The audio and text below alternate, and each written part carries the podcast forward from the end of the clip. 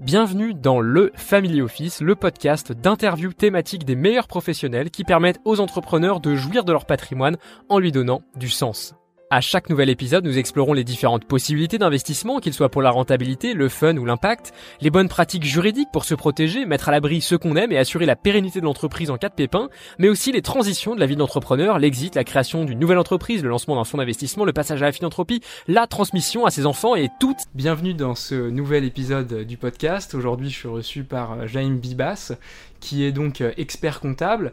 L'expert comptable, c'est évidemment un référent pour le dirigeant, surtout pour le pilotage de la société, mais également de plus en plus sur des questions euh, patrimoniales qui taraudent les dirigeants. Et on voit des expertises aussi qui se développent chez les experts comptables liées au patrimoine, suite certainement aux questions euh, auxquelles ils doivent euh, répondre. Donc avant de rentrer dans le vif du sujet, est-ce que vous pouvez vous présenter?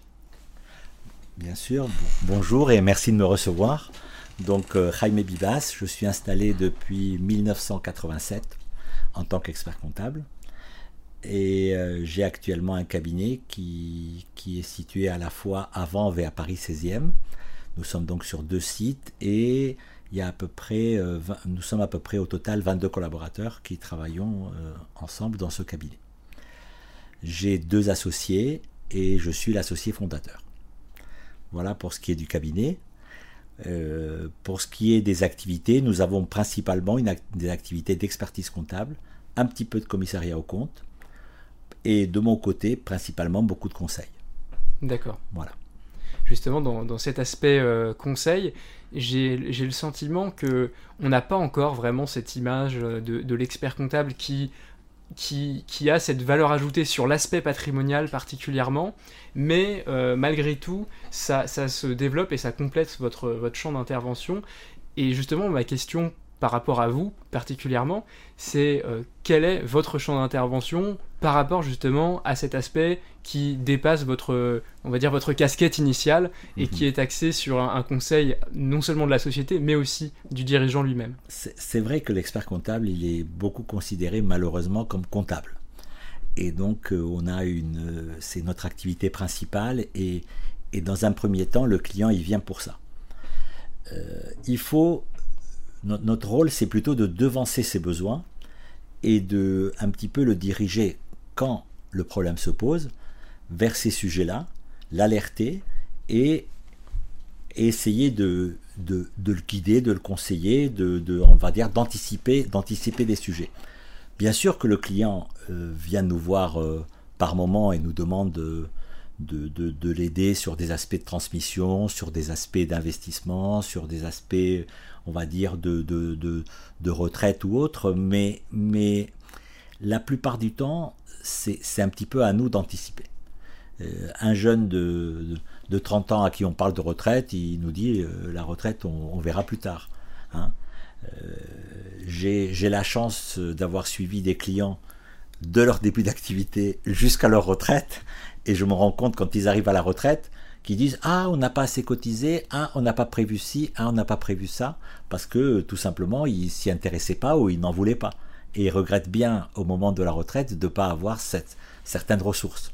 C'est vrai que vous êtes là aussi, du coup, pour guider le, dirigeant euh, en lui, euh, un peu comme un vieux sage finalement, pour, euh, pour leur dire attention, j'ai vu des personnes comme vous qui n'avaient pas ces préoccupations en tête, mais qui là, enfin malheureusement, ça leur est un petit peu tombé dessus à la fin. Exactement, exactement. On est là pour, pour alerter. souvent, des réflexes de, de, clients dans un premier temps, c'est de pas cotiser, de cotiser le minimum, de pas s'intéresser, etc.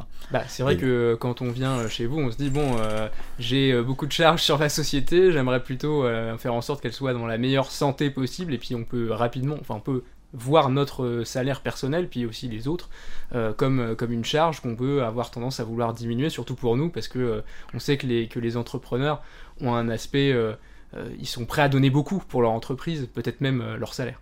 oui, oui, effectivement, mais il faut quand même les alerter sur une cotisation minimale. Ne serait-ce qu'en matière de retraite, il y a un truc tout bête, qui consiste à cotiser pour avoir des trimestres.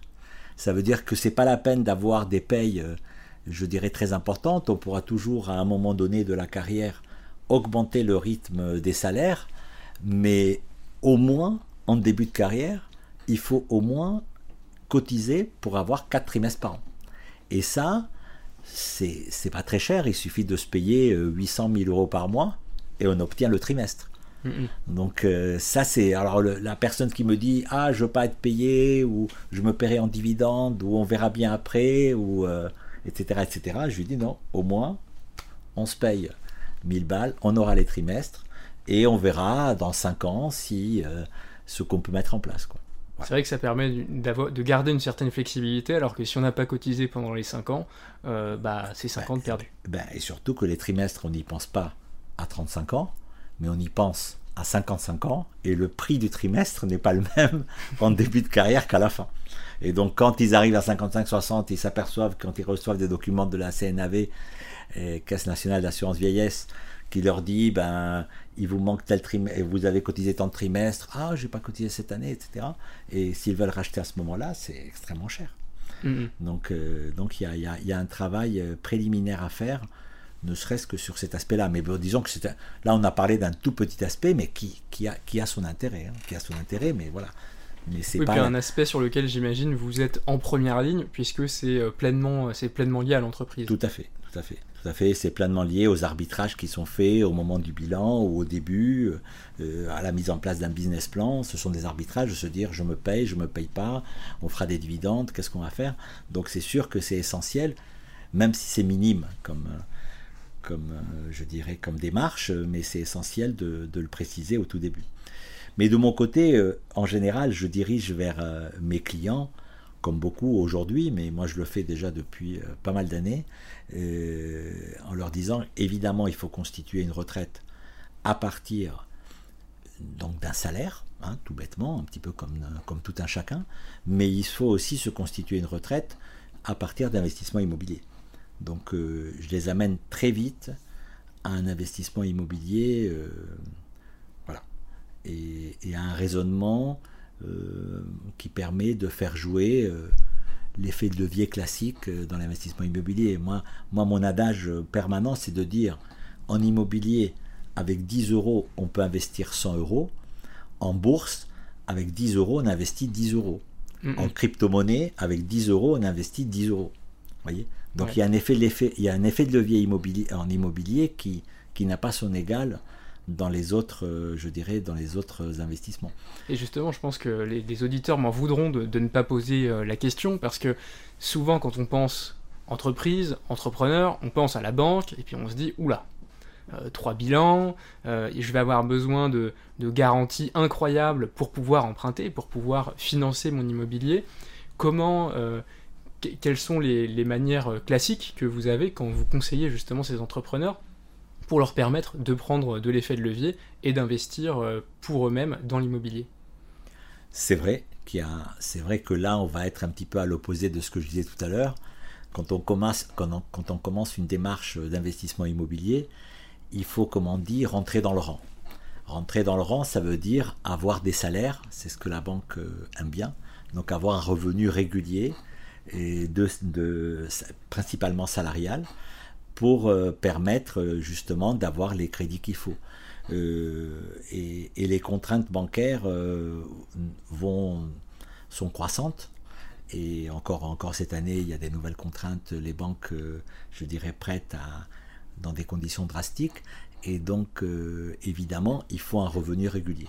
Donc, c'est sûr que l'entrepreneur, on ne va pas avoir cette démarche l'année 1, euh, c'est plutôt euh, l'année 4, l'année 5, quand, le type est installé, qui s'est vraiment beaucoup investi dans son entreprise, qu'il arrive à avoir des résultats intéressants et que en plus on a pu mettre en place euh, un, salaire raisonnable, c'est à ce moment-là qu'on se tourne vers l'immobilier. Il fut un temps où on arrivait à investir dans l'immobilier sans avoir obligatoirement des revenus importants, en démontrant tout simplement que c'était une affaire rentable, comme un business plan qu'on faisait en immobilier. Aujourd'hui, c'est plus délicat. Et, donc, il faut quand même une, assise de, revenus pour appuyer le dossier. Et donc, euh, bon, bah, on, on essaie de la mettre en place. Voilà. D'accord. Et donc, là, ce qu'on voit, c'est que vous avez déjà un rôle, finalement, dans la planification patrimoniale euh, du dirigeant. Et justement, la, question que, que, que je me posais, c'est vous êtes le premier interlocuteur automatiquement, puisqu'on n'a pas besoin euh, d'avocat pour commencer, on n'a pas besoin de notaire, on n'a pas besoin de, d'autres conseils finalement qu'un expert comptable qui va établir notre comptabilité, qui est, euh, je le rappelle, obligatoire, si, je pense que c'est pas nécessaire. La comptabilité est obligatoire, mais pas l'expert comptable. Mais c'est conseillé, mais c'est conseillé d'en avoir un. Enfin, étant donné la, compétence de l'appétence de chacun pour la comptabilité, ça peut prendre beaucoup de temps et coûter finalement très cher de ne pas avoir d'expert comptable, surtout si on se trompe euh, dans, dans, dans, ce qu'on fait. Donc ma question c'était à quel moment est-ce que vous faites appel à d'autres personnes, à d'autres experts pour vous compléter et euh, vous dire tiens euh, là on a besoin d'un entourage juridique un petit peu plus large et on va justement chercher d'autres compétences, d'autres euh, d'autres sensibilités justement pour accompagner l'entrepreneur. Oui. Donc en fait, euh, en fait, il y, a, beaucoup, il beaucoup de sujets, mais si on reste dans, si on reste dans l'aspect euh, patrimonial, on doit se, faire entourer surtout, enfin, je pense à, un élément important dans, dans la vie de, de l'entreprise et de l'entrepreneur, c'est quand il commence à réfléchir à une certaine transmission et quand par exemple euh, il doit mettre en place un pacte du trail. Vous avez dû entendre parler du pacte du trail, donc du nom d'un ministre euh, de l'époque, et, en fait euh, le pacte du trail permet de transmettre une entreprise, permet de transmettre une entreprise à, ses enfants quand, quand au moins l'un d'entre eux va en prendre les rênes, permet donc de transmettre l'entreprise à moindre coût. Et puis là, j'imagine que dans toutes ces opérations, que ce soit euh, des, donations par l'intermédiaire d'un Dutreil ou pas d'ailleurs, vous avez un rôle fondamental lié à l'évaluation notamment des, sociétés, puisque là-dessus, c'est vous l'expert, c'est vous qui savez faire ce genre de choses. Tout à fait. Tout à fait. Donc c'est vrai que, euh, en fait, j'en suis tout d'abord l'initiateur, souvent, mm-hmm. Et après, disons qu'il y a une répartition des rôles. Et comme vous dites, il y a la partie évaluation en premier, où déjà, il faut, savoir, un, quel est le pourcentage de l'entreprise qu'on va transmettre, et deux, quelle est, quelle est la valeur de ce pourcentage. Et donc ça, dans cette partie-là, c'est mon rôle en général. Après, je, m'entoure euh, plutôt d'avocats en la matière. Bon, le, notaire doit intervenir à un moment donné pour faire les actes, mais disons je préfère m'entourer d'avocats spécialisés en, dans les aspects patrimoniaux pour euh, préparer la transmission suivant un pacte du travail. Et donc euh, lui, il va, il va rédiger, les, il va rédiger euh, certains actes, il va, il va préciser au client quels sont les avantages, les inconvénients, les contraintes, etc. Quoi. Surtout quand il y a beaucoup d'enfants, quand il y en a qui vont pas prendre les rênes, il faut prévoir des soultes, il faut prévoir. Mhm. il y a beaucoup d'aspects qu'il faut prévoir.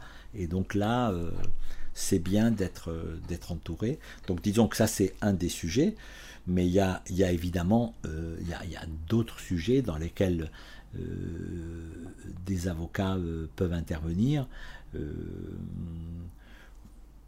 en général, par exemple, certaines créations, certaines créations de holding euh, particulières où je peux demander l'aide de, euh, l'avocat, d'autres, euh, je dirais, on peut le faire, on, les fait au niveau du, cabinet.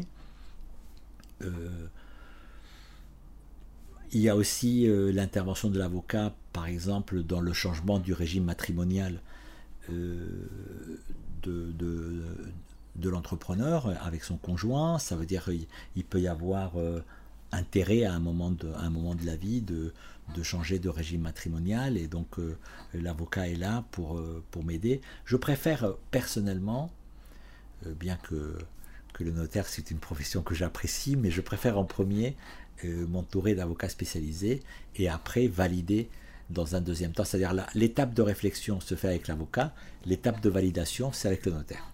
En gros, c'est la démarche, c'est la démarche qu'on pratique. Et est-ce que vous, parliez à l'instant du régime matrimonial des, dirigeants? J'ai l'impression que c'est quelque chose qui est que les gens ont globalement assez en tête de se dire tiens oui séparation de biens c'est vrai euh, ça protège l'autre époux on a un petit peu ça dans les grandes lignes peut-être en tête. Est-ce que c'est un conseil que, que, que vous donnez Ou est-ce que c'est un point sur lequel vous êtes vigilant justement au moment d'une création d'entreprise de dire euh, là attention parce qu'il il y a quand même un risque notamment bah, si on est caution personnelle et que tous les biens sont communs et qu'on fait même signer le conjoint, c'est quand même un petit peu... Bien sûr, bien sûr, bien sûr que c'est bien sûr que c'est un point d'attention et bien sûr qu'on en parle à la création. Mais bon, il y a, des cas où où des changements de régime sont possibles. Il y a des cas où c'est pas toujours possible en présence d'enfants mineurs. Enfin bon, il y a, disons qu'il y a beaucoup d'aspects, c'est du civil et, et c'est pas ma spécialité. Mais disons que il est clair que on, avertit le client sur, euh, sur, sur ces sujets-là et quand c'est possible d'améliorer les choses, euh, on le fait. On le fait. Et bon, bah sinon, euh, au moins le client est alerté. Voilà. Mm, mm. Et euh, justement, on a parlé tout à l'heure de, pacte du trait, on a parlé de certaines euh, opérations. Quelles sont les opérations qui sont les, plus courantes? Je parle bien sûr d'opérations patrimoniales, puisque sinon euh, on, on, dévierait de, notre sujet de, prédilection.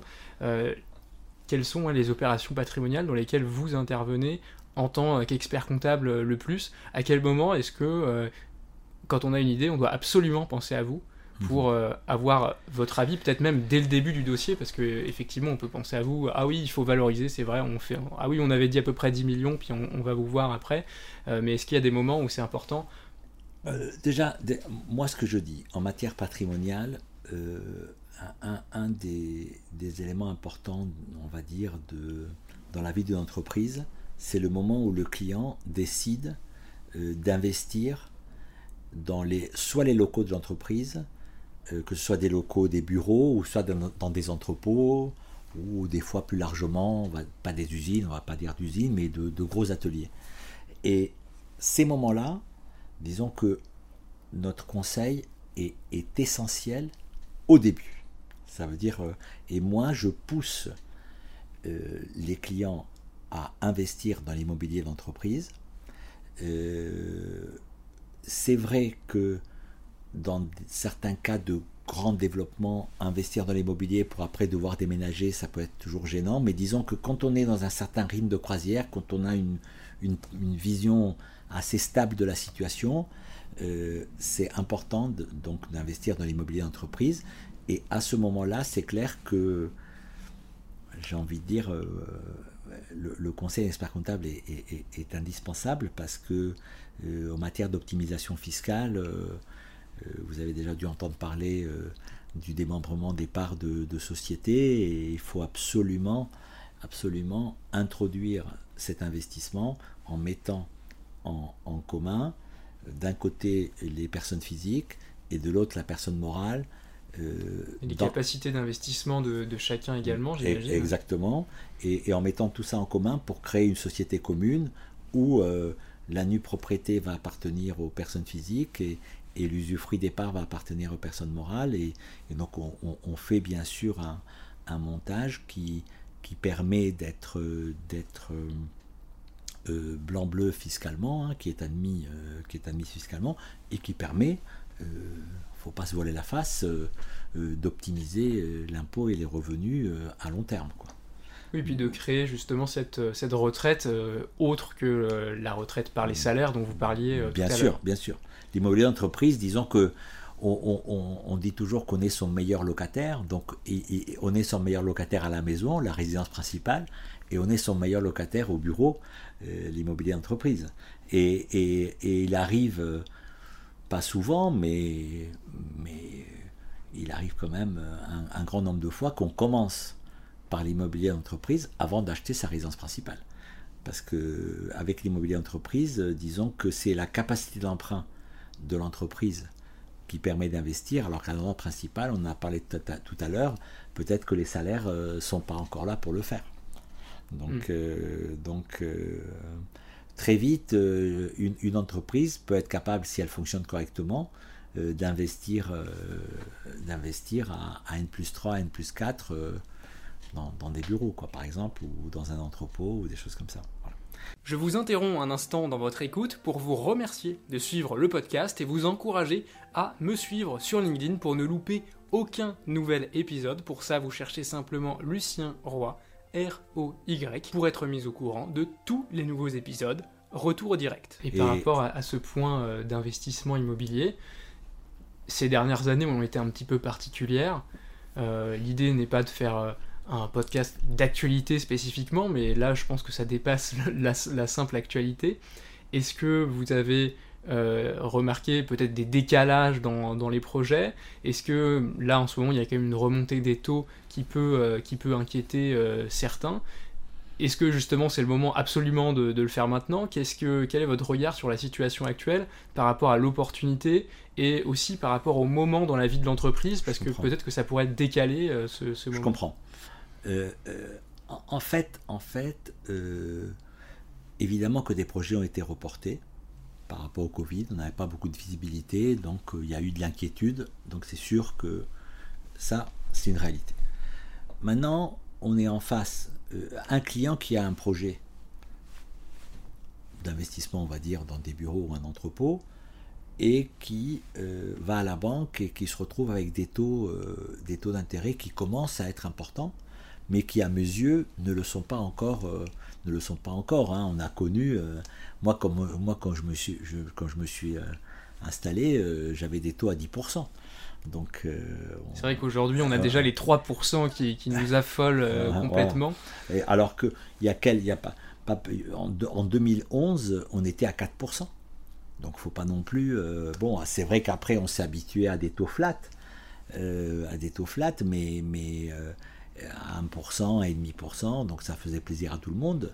Mais bon, aujourd'hui, enfin, à mes yeux, hein, investir en immobilier à 2 à, à 3%, c'est pas quelque chose qui doit faire peur à une entreprise. Aujourd'hui, si une entreprise doit payer, euh, doit payer des, loyers, euh, des loyers à perte euh, de façon récurrente, ben, je dirais même, un, même, même un rendement même un rendement très faible, c'est-à-dire un rendement de inférieur à 5%, l'investissement est encore l'investissement est encore intéressant. Donc il n'y a, pas, de raison de, s'en priver. Évidemment, il faut négocier. Évidemment, il faut faire le tour des banques. Euh, bon, ok. Mais, euh, euh, je dirais, ça je dirais, les taux d'intérêt actuels ne doivent pas être un frein. Moi, ce que je conseille toujours, actuellement, c'est de négocier un remboursement, je dirais une clause de remboursement anticipé sans pénalité. Et donc, on sera toujours à temps demain si les taux baissent, de rembourser par anticipation le crédit en prenant un crédit à un taux meilleur dans une autre banque. Mm-hmm. Donc, euh, disons que notre assurance, c'est la clause de remboursement anticipé sans pénalité. Et je dis bien sans pénalité, et j'insiste pour que le client regarde bien, parce que la pénalité de 3%, elle est automatique euh, dans beaucoup de banques, et, on a vu même des, conseillers vous dire que c'était sans pénalité, alors que la pénalité était là. Donc il faut faire attention. Mais euh, voilà. mais pour moi, en matière d'opportunités euh, immobilières, euh, j'ai un caractère optimiste et, je pousse à l'investissement. Je dis il faut y aller. Voilà. D'accord. Et par, rapport à, à, ces, à ces dirigeants que vous accompagnez, en dehors même de, ces projets immobiliers dont, on parle depuis, depuis quelques minutes, quels sont les erreurs principales, ou peut-être l'erreur que vous voyez le plus souvent, pour justement associer à la fois sa réussite professionnelle avec également une réussite patrimoniale, parce que parfois on peut entendre des, des, idées qui sont euh, oui mais c'est pas grave, je ressortirai tout en dividende euh, dans quelques années, euh, qui peuvent être du coup extrêmement risquées, puisqu'effectivement les dividendes, faut encore pouvoir se les verser, il faut encore que l'argent existe dans la société.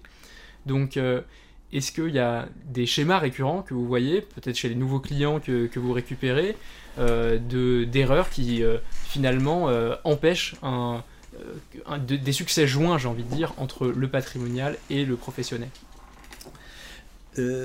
L'erreur enfin, principale, ou disons la, le, ce qui génère le plus de, de manque d'opportunités, c'est le fait d'investir en direct.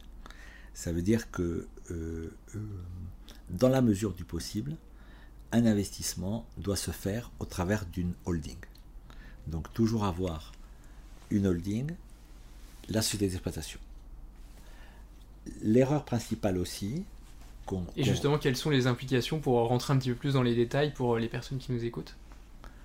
Alors, alors si, juste, je vous donne l'erreur principale, juste à côté, euh, qui est dans le même, dans le même, euh, dans, le même schéma, c'est que vous avez des fois des créations de holding familiales.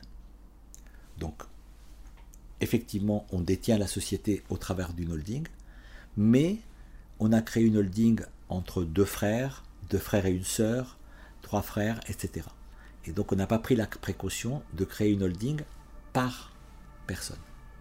Il faut créer en fait, depuis le début, il faut une holding et pour une famille.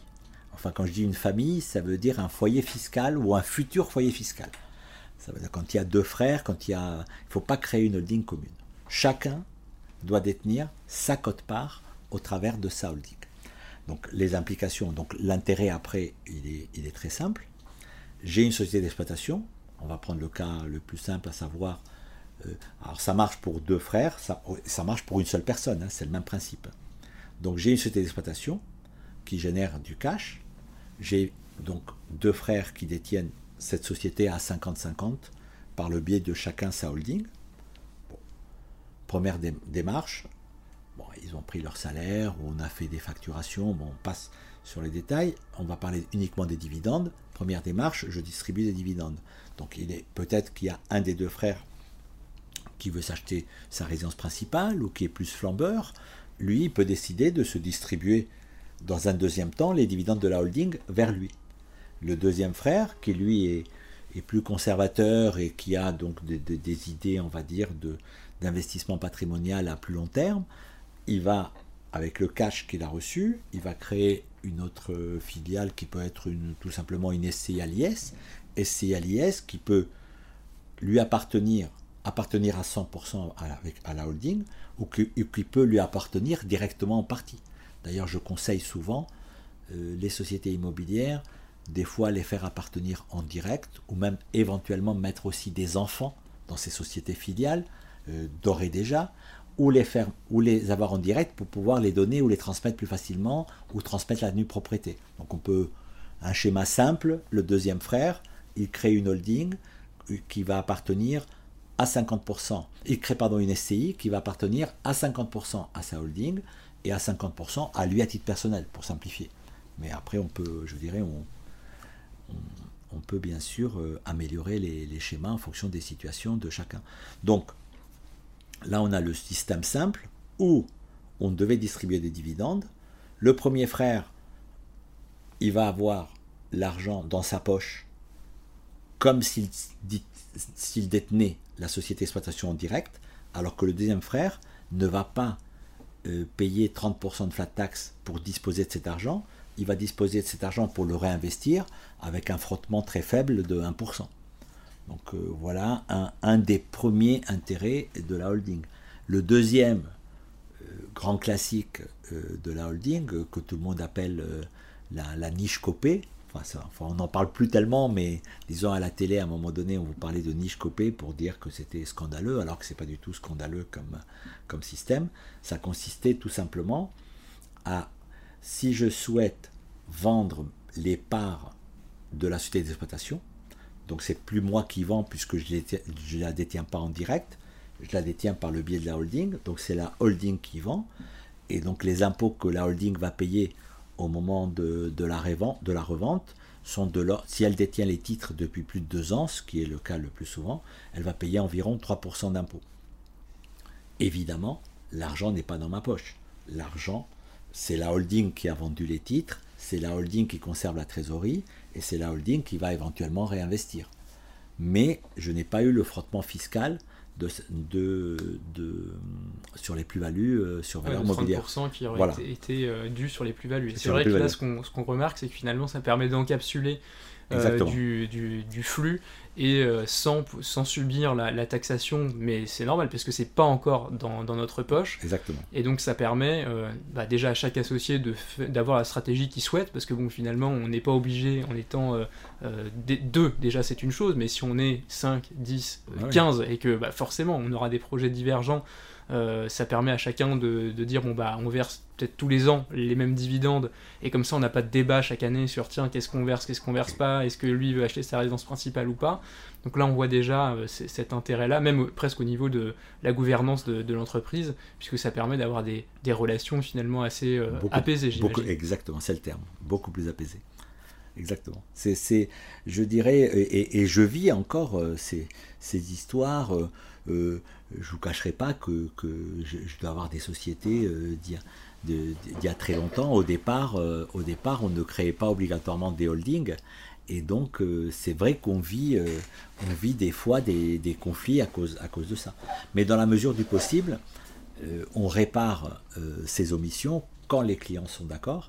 C'est-à-dire que si on n'a pas créé les holdings, moi, dès que j'ai dès que j'ai des, clients qui arrivent euh, avec des sociétés qui, ont des revenus raisonnables, immédiatement on peut, réparer la chose en faisant des apports, des apports à des holdings qui sont conditionnés. Bon, il y a il y a des précautions à prendre, il y a des conditions. Mais parce que j'imagine qu'on peut être un petit peu frileux sur l'apport, puisque c'est un fait générateur euh, d'imposition sur la plus-value notamment. Oui, enfin, il, y a, actuellement, il y a ce qu'on appelle le report. Il y avait à l'époque ce qu'on appelait le sursis d'imposition. Actuellement, on est en, principalement en report d'imposition. Bon, ce sont des termes très techniques, mais bon, qui aboutissent grosso modo, on va dire, à la même chose. Hein. Mais, mais euh, c'est vrai que euh, les personnes, des fois, quel est l'intérêt de le faire Je ne sais pas si je vais vendre l'année parce qu'on leur dit qu'il faut les conserver. Quand on fait un apport à une holding, la, la condition principale, c'est de conserver les titres pendant trois ans. Pour des conditions oui, Pour bénéficier justement de, ce report.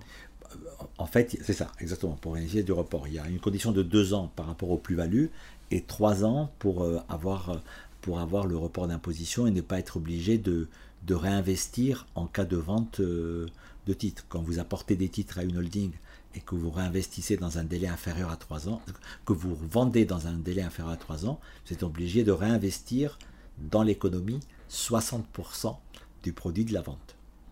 Donc ça, ça c'est une contrainte euh, importante. Et donc, euh, et donc en la matière, euh, faut se, je dirais, faut éviter de faire des apports si on pense que la vente va se faire, va se faire euh, relativement rapidement. Ça n'empêche pas, ça n'empêche pas, puisqu'on parle euh, d'apport euh, à des holdings, ça n'empêche pas d'affaire ce qu'on appelle des apports avant cession. Ça veut dire qu'il y a, des personnes qui préfèrent, avant de céder, donc avant de subir l'imposition, d'apporter les titres à une holding pour, comme vous dites si bien, encapsuler le revenu. La contrainte sera que si vous apportez des titres à une holding vous pouvez apporter 100% des titres, comme vous, pouvez apporter 50%, enfin vous pouvez apporter ce que vous, euh, la, cote-part que vous souhaitez. Et euh, évidemment, si vous faites cet apport avant session, vous avez la contrepartie, la contrainte, c'est de réinvestir 60% du produit de la vente. Ce type de, réinvestissement, évidemment, ça dépend des montants en jeu, mais euh, on va dire, sur des opérations euh, inférieures à 5 millions d'euros, euh, on peut aujourd'hui euh, facilement s'en sortir en, réinvestissant dans des opérations ponctuelles de marchand de biens. Donc ça veut dire que je peux faire un apport cession, je peux apporter mes titres, les céder immédiatement, donc encapsuler le produit de la vente, réinvestir 60% du produit de cette vente dans une opération marchand, J'achète plusieurs appartements, je les réaménage. En général, euh, on ne perd pas beaucoup d'argent, on en gagne plutôt. Et donc euh, le fait d'avoir réinvesti euh, dans une opération marchand, ce n'est pas ce n'est pas une contrainte très importante, comme dire euh, je dois réinvestir dans une activité commerciale, je ne vais pas me lancer à, créer un site internet. On est effectivement dans un, dans un niveau de risque qui n'est pas du tout comparable avec euh, un investissement euh, dans du private equity ou dans l'entreprise du copain qui, a 10 ans de moins. Quoi. Exactement, exactement. Donc le niveau de risque est faible. Il, suffit de, de, faire ça pendant une durée de 1 an à, de 1 à 2 ans. Et si tout se passe bien, j'ai acheté mon bien je l'ai rénové, je l'ai revendu et, j'ai fait ma BA. ma BA étant, ma bonne action étant consistant à investir 60% du produit de la vente. Quoi. Et, et après, je peux disposer de cet argent, mon report d'imposition est validé, et je peux disposer de ce- cet argent comme je le souhaite. Voilà, enfin, au sein bien sûr de la holding. Il n'est toujours pas dans ma poche. hein. Oui, Mais- il faut toujours. euh, il faut, il mais, faut- mais disons que la deuxième étape, c'est que je peux réinvestir le produit de ma vente. Je passe par le filtre marchand de biens. Et dans un deuxième temps, je passe, je fais un investissement patrimonial classique. Donc je peux acheter des, des, des immeubles de rapport ou des, ou des, ou des, centres- ou des- ou des locaux commerciaux de rapport. Mais c'est vrai que l'avantage, c'est que euh, ça, ça évite, hein, comme je le disais tout à l'heure, le, le côté très risqué de, de des investissements euh, dans des sociétés commerciales, puisque quand on est en fin de, de carrière et qu'on pense à la retraite, on n'a pas forcément envie de remettre tous les jetons sur la table. Au contraire, on a peut-être plutôt envie d'en sortir Bien un sûr, certain nombre, alors même qu'on a peut-être conservé certaines participations déjà dans des sociétés euh, dans lesquelles on a pu investir euh, au cours de notre carrière. Bien sûr. Les banques proposent de- des solutions en la matière aussi, mais les banques, c'est surtout, ce sont des placements sur 5 ans, pareil. euh, Enfin, le- il y, a- y plusieurs niveaux de risque, mais disons que personnellement, ce que j'ai toujours conseillé, quand, quand la personne est un peu, un peu, un- il lui reste un petit peu de courage, c'est de faire une petite opération marchand. Ça, ça fonctionne très bien et, et ça valide, euh, ça valide Mhm. l'opération. Donc là, on était parti dans, dans cette... euh, Là, on dans- s'est un petit, peu- un petit peu éloigné, mais bon, vous étiez... Non, mais c'est- vous- intéressant puisque vous- justement, je trouve que ça répond euh, bien à la question et pas simplement en disant oui, il faut faire ça, euh, parce que bon, nos, auditeurs sont quand même un petit peu avertis, donc euh, ça leur permet de- d'avoir en tête un petit peu mieux le, schéma et peut-être quand ils iront voir euh, leur expert comptable ou quand ils viendront frapper à votre porte, ils seront comme ça très, très avertis.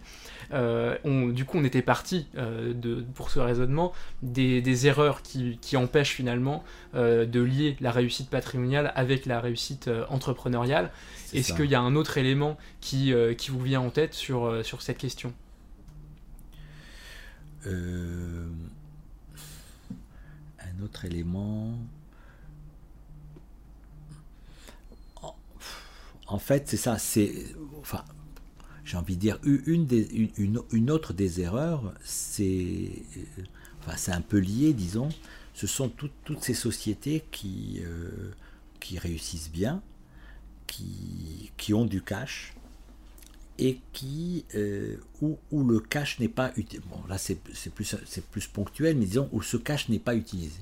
Ça, c'est-à-dire qu'on est en face de pas mal d'entrepreneurs qui thésaurisent en fait euh, et qui euh, évidemment en, en, pas- en n'investissant pas suffisamment, ben, leur, euh, leur cash, on va dire, se, dévalue euh, et, perd de la valeur avec le, temps. Mais bon, ça c'est plus... euh, si, c'est, ce sont des gens qui n'ont pas su au bon moment prendre le tournant. Pour moi, la, la méthode, c'est toujours dégager des flux et réinvestir. Voilà. En gros, c'est ça.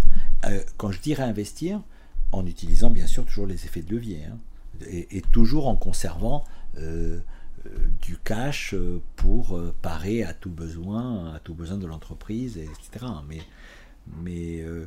beaucoup s'endorment sur leur cash. Alors il y avait une époque où ce cash-là était taxé à l'ISF, à l'époque de l'impôt sur la fortune. Et bon, certains avaient tendance à, du coup à, l'utiliser, mais aujourd'hui ce cash n'est plus taxé à l'ISF, puisqu'aujourd'hui on est passé de l'ISF à l'IFI, et donc euh, aujourd'hui ce ne sont que les, que les biens immobiliers qui sont taxés, et donc euh, certains entrepreneurs, on va dire, s'oublient avec euh, des trésoreries importantes. Donc j'imagine que dans ce cas-là, leur expert comptable est finalement bah, celui qui a les, les yeux sur les comptes et qui se, se rend compte de ça. Est-ce que vous, euh, vous conseillez du coup systématiquement de, de repenser à quelque chose? Parce que même si vous avez la vision des, des chiffres, euh, vous n'êtes pas forcément, euh, enfin, voire même pas du tout, impliqué dans euh, les décisions stratégiques, dans les, dans les, Non, non les mais assemblées en- entre associés. Bien sûr, je ne suis pas impliqué, mais bon, disons que je peux les aiguiller. Au- Aujourd'hui, aujourd'hui, nous avons, enfin, il y a, des systèmes, euh, euh, il y, a, des façons d'investir qui sont peut-être un peu plus, on va dire, dynamiques que par le passé. Il y a ce qu'on appelle, vous avez dû entendre parler des, des clubs deals. Donc, euh, il est clair que pour investir dans l'immobilier, j'ai du cash. Alors, pour investir dans l'immobilier, je peux passer par des CPI ou par ma banque. Bon, c'est un système, mais bon, ça rapporte euh, ce que ça rapporte, mais pas, pas jamais assez. Par contre, euh, par contre si on, a certaines, relations, certaines connaissances, vous avez des, des, particuliers qui, qui organisent des investissements immobiliers qui, les prennent en charge, qui, qui, font un tour de table de, de 5-10 investisseurs et qui, qui ont une, une, vision précise sur leur investissement à eux. Ils s'associent au sein d'une SAS. Enfin, vous, vous, devez connaître le système. Euh, on, en parle de plus en plus, mais c'est pas encore euh, suffisamment répondu. Mais disons que moi, quand je vois ça et quand je vois de la trésor, euh, j'essaye d'aiguiller mon client voilà, j'ai dit, bon, bah, il y a une petite partie qu'on peut mettre euh, dans, des clubs villes, c'est dynamique, il y a souvent il y a des sorties à 5 ans ou à 15 ans, et bon, euh, euh, on a des, des, rendements qui sont souvent intéressants, on, joue avec l'effet de levier, puisque le club deal est basé souvent sur un ratio 30-70, donc 30% d'apport et 70% de, de, de crédit.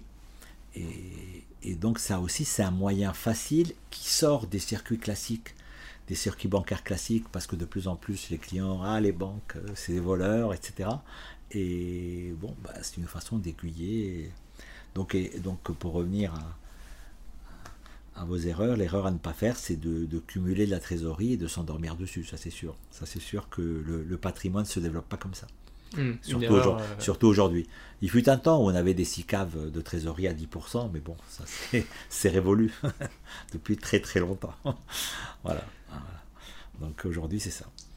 Alors c'est sûr que quand le client vient et vous dit non, moi j'ai des, super placements à 15% ou à 20%, ça aussi c'est une grosse erreur. Hein. Ça n'existe pas. Enfin ça existe, mais disons que faut s'en méfier. Quoi.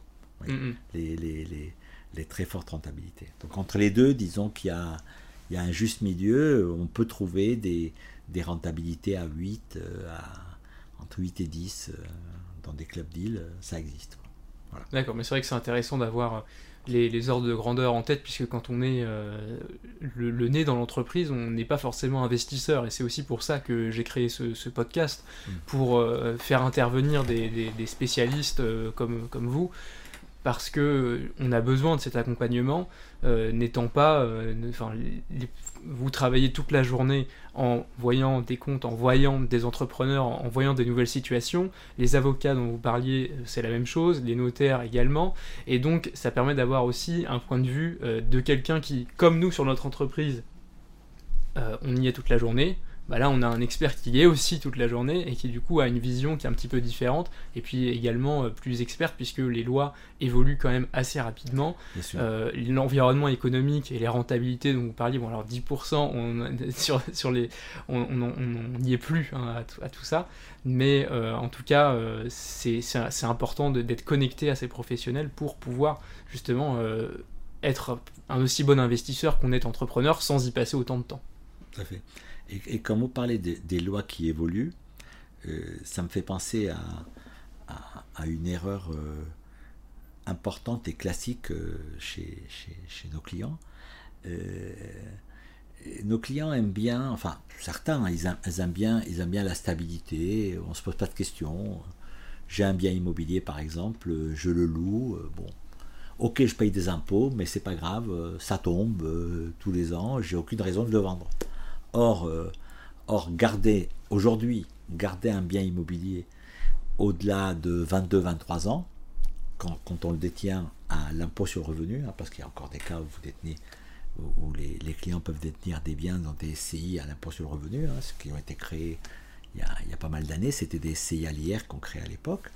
Et donc, euh, garder un bien au-delà de 20-22 ans à l'IR, c'est anti-économique faut vendre. Bah, c'est vrai que là, on, pour, pour, pour repréciser ça, pour, pour tout le monde, euh, quand on est à l'IR et qu'on n'a plus de, de prêts, les revenus fonciers, c'est euh, 19% déjà, plus ensuite euh, plus le, la tranche euh, marginale dans laquelle on est. Donc, 17, 17,2 euh, CSG, oui, oui, 17, 17, 17. 17,2. plus, plus, la, plus la tranche marginale. Donc on est à des. Ah oui, donc on est à 62%.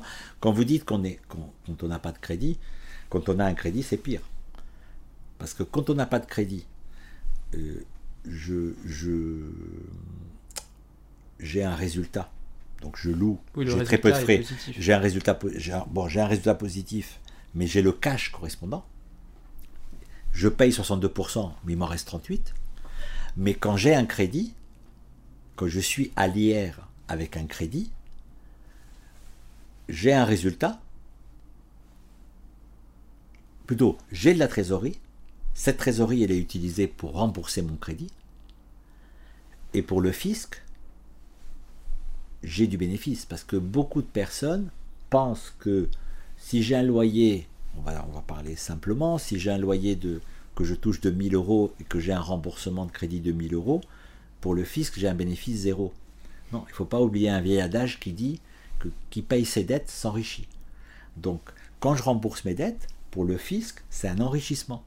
Donc, qu'est-ce qui se passe? Et c'est ça le phénomène de l'IR qui est, très grave. C'est qu'en fait, j'ai utilisé mon cash pour rembourser mon crédit, donc trésorerie zéro, alors que j'ai un impôt de 62% de- des fameux 1000 euros que, j'ai touchés. Et donc, euh, quand c'est 12 000 euros par an, bon, 62% de 12 000, il y en a beaucoup qui vont s'en sortir. Mais quand c'est des loyers à 100 ou 200 000 euros par an, 62% de cette somme, alors qu'on a trésorerie zéro, euh, c'est très. euh, enfin, ça pose vraiment des problèmes. Tout ça pour dire que les l'IR, c'est sûr qu'on on les traîne encore. Euh, c'est très important de s'en débarrasser au-delà de 20 de 20-22 ans, quoi. même en payant de la plus-value. Parce Mm. que vous savez qu'au bout de 30 ans, on est exonéré de plus-value. Bon, on est Mais- exonéré même totalement et euh, de- Totalement. même de prélèvements sociaux Exactement. parce qu'au bout de 22 on est, on est Ex- exonéré uniquement d'impôts sur le revenu. Exactement. 22 ans, c'est les 19%. Et, il faut encore 8 ans pour être exonéré complètement des 17,2%. Euh, mais, ça vaut la peine de payer un petit peu de ces de, de, con- de contributions sociales et de vendre son bien. Alors quand les familles, quand les personnes veulent conserver le bien dans la famille, je dis ok, pas de problème, vendez-le à vos enfants. Et donc on, le vend à, une, société à l'IS euh, qui appartient à des enfants, mais au moins on, arrête l'hémorragie des 62%. Quoi. Voilà. Donc ça c'est et donc l'erreur c'est en la matière, c'est de s'entêter à conserver des biens au-delà d'une certaine durée, des biens à l'IR au-delà de 22 ans. Mais beaucoup le font. hein. Mais c'est vrai que j'ai l'impression, euh, c'est vrai qu'on voit souvent ces, ces schémas-là, j'ai l'impression que ça- c'est lié à un certain côté rassurant de se dire j'ai de l'immobilier en direct, j'ai des revenus qui tombent, Exactement. etc. Mais quand on voit le- la rationalité économique, elle est simplement euh, inexistante, Ça puisque pas la route. 62%, Voilà. euh, c'est quand même un taux qui... euh, une- il n'y a pas besoin d'explication. Voilà, Bah, bien sûr, bien sûr. Mais bon, on on arrive après euh, en expliquant aux clients que non seulement on va vendre le bien, on va payer très peu de plus-value, on va le mettre dans une SCI qui appartient aux enfants, donc du coup j'ai quelque part transmis. Et les enfants, c'est eux qui vont toucher les loyers, qui vont nous rembourser ce bien. Et, des fois, euh, euh, des fois, on leur fait des calculs, euh, je dirais, on, leur garantit un certain, on leur garantit le même revenu sur une certaine durée, mais ce revenu n'est plus un revenu locatif, c'est un revenu qui provient de la vente, de la vente du bien. Quoi. Puisque la, la SCI qui a acheté le bien qui appartient aux enfants va lui payer son bien, non pas comptant, mais sur une partie va le payer à crédit. C'est ça, puis sou- enfin, souvent on se retrouve assez, assez simplement en ayant euh, vendu, en payant assez peu de plus-value. On arrive en, en plaçant euh, la somme euh, simplement à, re- à recréer du revenu Aussi, euh, qui, qui, qui compense, notamment grâce à cette imposition un peu plus faible qui, euh, bah, qui permet, même en n'ayant pas un rendement incroyable, de, de compenser les loyers qu'on pouvait percevoir. Tout à fait. Ça, c'est un schéma si je vends à l'extérieur. Ouais. Mais si je vends dans le cadre familial, euh, les enfants ne pourront pas payer l'intégralité du bien parce qu'on veut qu'ils soient à l'aise par rapport au crédit qu'ils ont pu prendre. Et dans ce cas-là, il y a un crédit vendeur, et, bon, bah, ils touchent à, ils touchent une somme euh, tous les ans, même si leur capital euh, euh, disparaît avec le temps, c'est pas grave. Ils ont transmis, le capital a été transmis à ses enfants, mhm. et, pour des droits nuls. Donc, donc c'est pas gênant. Donc c'est sûr que le schéma qui consiste à vendre un bien qui a plus de 22 ans, bon après tout dépend de l'âge de l'entrepreneur, mais à, ses enfants est, très intéressant. Et, euh, des fois, il ne faut pas s'oublier, et même dans des SCI, dans des SCI, euh, dans des schémas patrimoniaux, c'est pas plus mal que chaque enfant ait sa holding.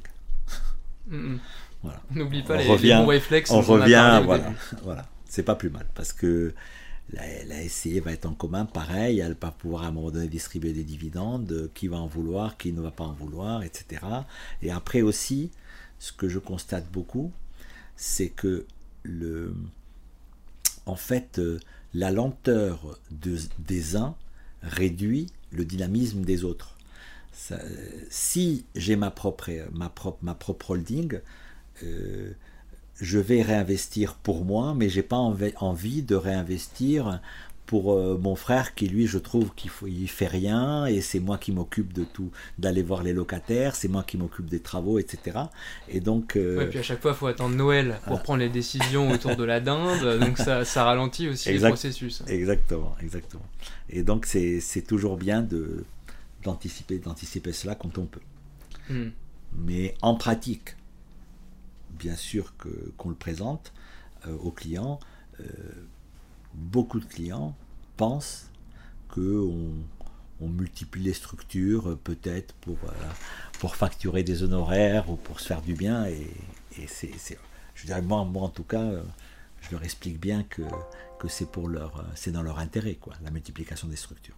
Oui, puis là, je pense que on, a, on l'a suffisamment expliqué au début de, de, cet épisode, euh, l'intérêt justement bah, de laisser une forme de liberté à chacun et de ne pas contraindre tout le monde dans un schéma identique, surtout quand on a bah, plusieurs enfants. Euh, forcément, on, peut, on a des, projets de vie qui sont euh, différents et dans des temporalités aussi différentes, ce qui fait que chacun n'a pas les mêmes besoins euh, au même moment. Chaque épisode est plus écouté que le précédent, donc merci parce que c'est grâce à vos partages. Je compte sur vous pour continuer à diffuser le podcast et particulièrement cet épisode à la personne qu'il pourrait aider. donc là, on a compris que vous anticipiez finalement, vous, proposiez des, choses aux clients, et c'est d'ailleurs euh, ça, je pense, la, véritable valeur ajoutée, parce qu'au-delà de, compter euh, ce qui a effectivement euh, de, l'importance, puisque ça permet de faire de la planification, ça permet d'avoir une véritable visibilité, mais d'être force de proposition, je pense que c'est aussi apprécié par, par vos clients. Donc la question de, base que j'avais eu envie de, vous poser, c'était quelle est la question que, vos, que vous aimeriez que vos clients vous posent plus souvent. Et peut-être qu'en fait la question ce serait laquelle ils doivent se poser à eux-mêmes plus souvent, puisque vous-même, vous, euh, finalement posez les questions à leur place en, devançant euh, les sujets. La question, je dirais qu'ils me posent souvent. Euh, moi d'abord, ça me fait penser à la question que j'aime pas qu'ils me posent. Ah ben on peut commencer par celle-là. c'est beaucoup de personnes qui, quand ils démarrent leur projet, sont obnubilés par le fait d'échapper à l'impôt. Et ça, c'est un réflexe absolument, euh, je dirais, un très mauvais réflexe dans la gestion d'une entreprise. C'est-à-dire être omnubilé par le non-paiement de l'impôt avant de se concentrer sur son business, c'est très gênant. mon, rôle en la matière, justement quand on me pose les questions relatives à l'impôt, évidemment qu'on est là pour optimiser, pour chercher des, situations qui, qui améliorent, euh, on va dire, le confort de chacun, etc. Mais, il faut savoir que quand on gagne de l'argent, on paye de l'impôt. Et le tout, c'est d'essayer d'en payer le moins, tout en, je dirais, en respectant les textes, voyez, et tout en se préservant. Et, à, la fin de l'histoire, euh, les gens qui disent ah oui mais vous m'avez pas dit euh, on a mal prévu euh, on a mal prévu nos comptes. Regardez j'ai beaucoup vendu en décembre moi j'aurais passé des frais. Je dis à quoi ça sert de passer? Je dirais passer des frais ça veut dire quoi? Pas il y a des gens qui pensent comme ça passer des frais ou, faire des dépenses à quoi ça sert? C'est jeter l'argent par les fenêtres pour ne pas payer perdre 100 pour pas payer 25 donc ça n'a pas ça n'a pas il y a des réflexes comme ça qui n'ont pas qui n'ont pas de sens. Et donc, euh, bon, ça, ça peut être des, ça peut être des réflexes des, petits entrepreneurs, comme ça l'est dans des entreprises plus importantes. Et, et, en fait, la vraie réalité, c'est qu'on construit son patrimoine, puisque c'est votre sujet principal, on construit son patrimoine en payant de l'impôt. Celui qui ne paye pas d'impôt, il ne pourra jamais construire un patrimoine. Enfin, jamais. Soyons modestes, il pourra plus difficilement construire un patrimoine. Payer de l'impôt, euh, euh, démontrer qu'on a du revenu, démontrer qu'on sait, euh, je dirais qu'on sait faire de l'argent, permet beaucoup plus facilement de, de, construire un patrimoine. Oui, et puis on parlait un petit peu d'endettement tout à l'heure. Si on a des avis d'imposition qui montrent zéro, je suis pas sûr que les banques soient extrêmement volontaires Pour, pour prêter de l'argent. Bien sûr, bien sûr. Donc, donc ça c'est pour les questions que, que j'aime pas qu'on me pose, mais quand on me les pose, euh, la question que j'aimerais qu'on me pose, c'est vrai que moi j'aimerais bien que, que, que, les personnes euh, euh, à partir de 40 ans réfléchissent à la transmission et, et disent pas bon ça on verra on verra après pour mes enfants etc. moi je pense que tout en se préservant parce qu'aujourd'hui l'espérance l'espérance de vie de chacun est est, élevé et donc il faut aussi se préserver et, penser à, ses besoins futurs, c'est certain. Mais, parler de transmission ou parler de, petites idées où, on introduit euh, euh, ses enfants dans, le business ou, dans des affaires immobilières, ce sont des sujets qu'il faut commencer à, parler à 40 ans, dès 40 ans, à mon avis. Bah, effectivement, on voit euh, que, enfin, à 40 ans, souvent, on ne pose pas forcément la question puisque les enfants sont assez jeunes. Mais ce qu'on voit euh, le, enfin, tout le temps, c'est que plus on commence jeune, bah, mieux ça se passe. Plus aussi on a le temps de, trans, de transmettre non seulement euh, le patrimoine, mais aussi la, connaissance, le goût aux enfants de s'intéresser à tout ça et de, de, de bien gérer ensuite les choses. Tout à fait.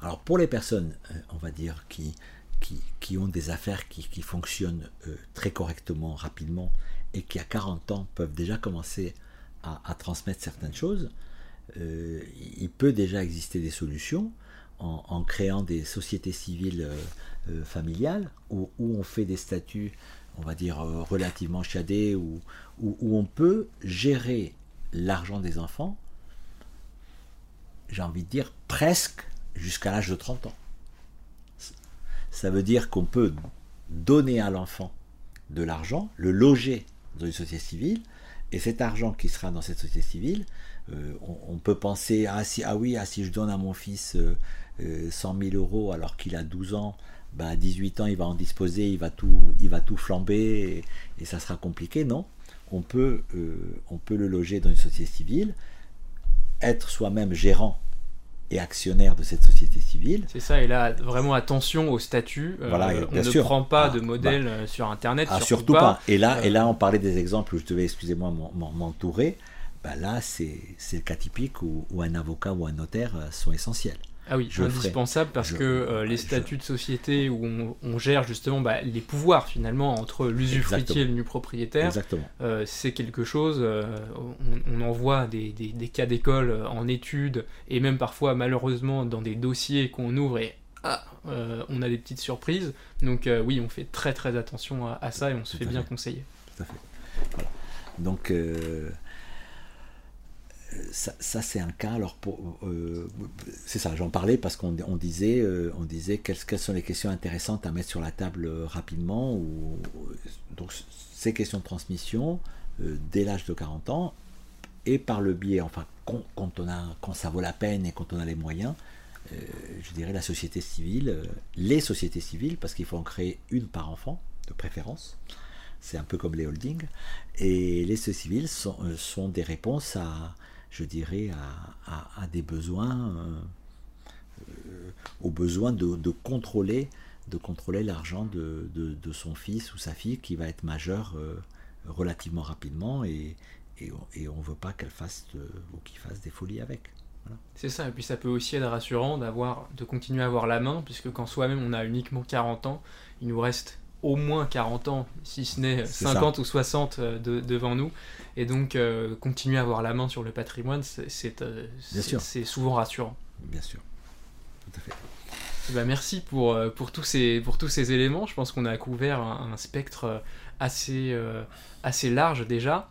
Est-ce que vous avez un mot de la fin pour les personnes qui sont encore là, qui nous écoutent là, je pense, avec passion? le, mot de la, le, mot de la, fin, c'est un petit peu euh, avoir tendance, j'ai envie de dire, avoir tendance à s'entourer et à se faire conseiller par des professionnels. Et pas chercher, comme vous venez de dire, chercher sur Internet euh, des solutions tout seul alors qu'on trouve des, erreurs énormes à tous les coins à tous les coins de site, si on peut parler comme ça. Et, euh, donc, pas chercher sur Internet, pas écouter les copains ou les écouter un tout petit peu, euh, parce que souvent ce sont des cas particuliers, euh, le conseil qui a été donné, il, est dans un cas précis. après, je parle toujours de ce qu'on appelle l'article 0 du Code général des impôts, à savoir le pas vu, pas pris. Parce que les gens ils disent Ah, moi j'ai fait ça, tout va bien, vous voyez, mais non, c'est pas vu, pas pris. C'était pas autorisé, mais personne ne l'a vu, donc ok, ça a marché, mais c'est pas un conseil à donner. voyez Donc euh, voilà, c'est vraiment euh, s'entourer.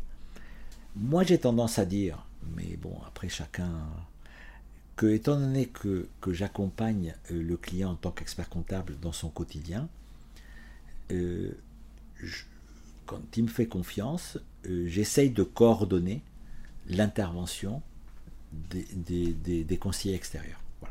Et donc, euh, nous, on est sollicité en premier et on sollicite, comme on a dit tout à l'heure, conseiller fiscal, conseiller juridique, notaire, voilà, ces équipes-là.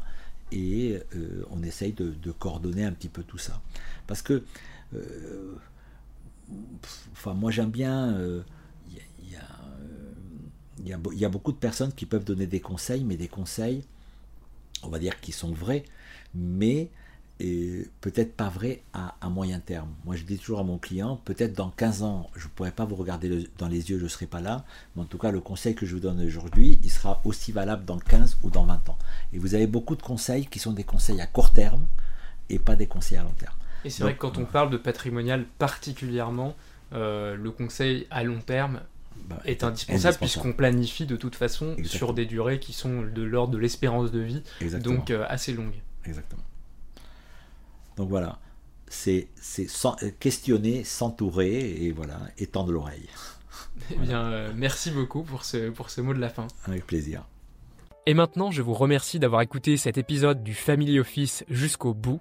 J'espère qu'il vous aura plu et si c'est le cas, mettez 5 étoiles sur votre plateforme de podcast préférée, ça va nous aider à avoir de plus en plus d'auditeurs et d'aider de plus en plus d'entrepreneurs. Mais surtout, le plus important, vous le savez, c'est de partager cet épisode à une personne que vous connaissez qu'il pourrait aider. De mon côté, je vous retrouve dans deux semaines pour la prochaine interview. Je vous rappelle également que vous pouvez vous abonner à la newsletter simplement pour être mis au courant de la sortie de chaque nouvel épisode. C'est sur le-family-office.fr, bien sûr avec family avec un seul L, puisque contrairement aux français, les anglais n'ont mis qu'un seul L à family. Voilà, et eh bien je vous remercie encore pour votre écoute et je vous donne rendez-vous pour le prochain.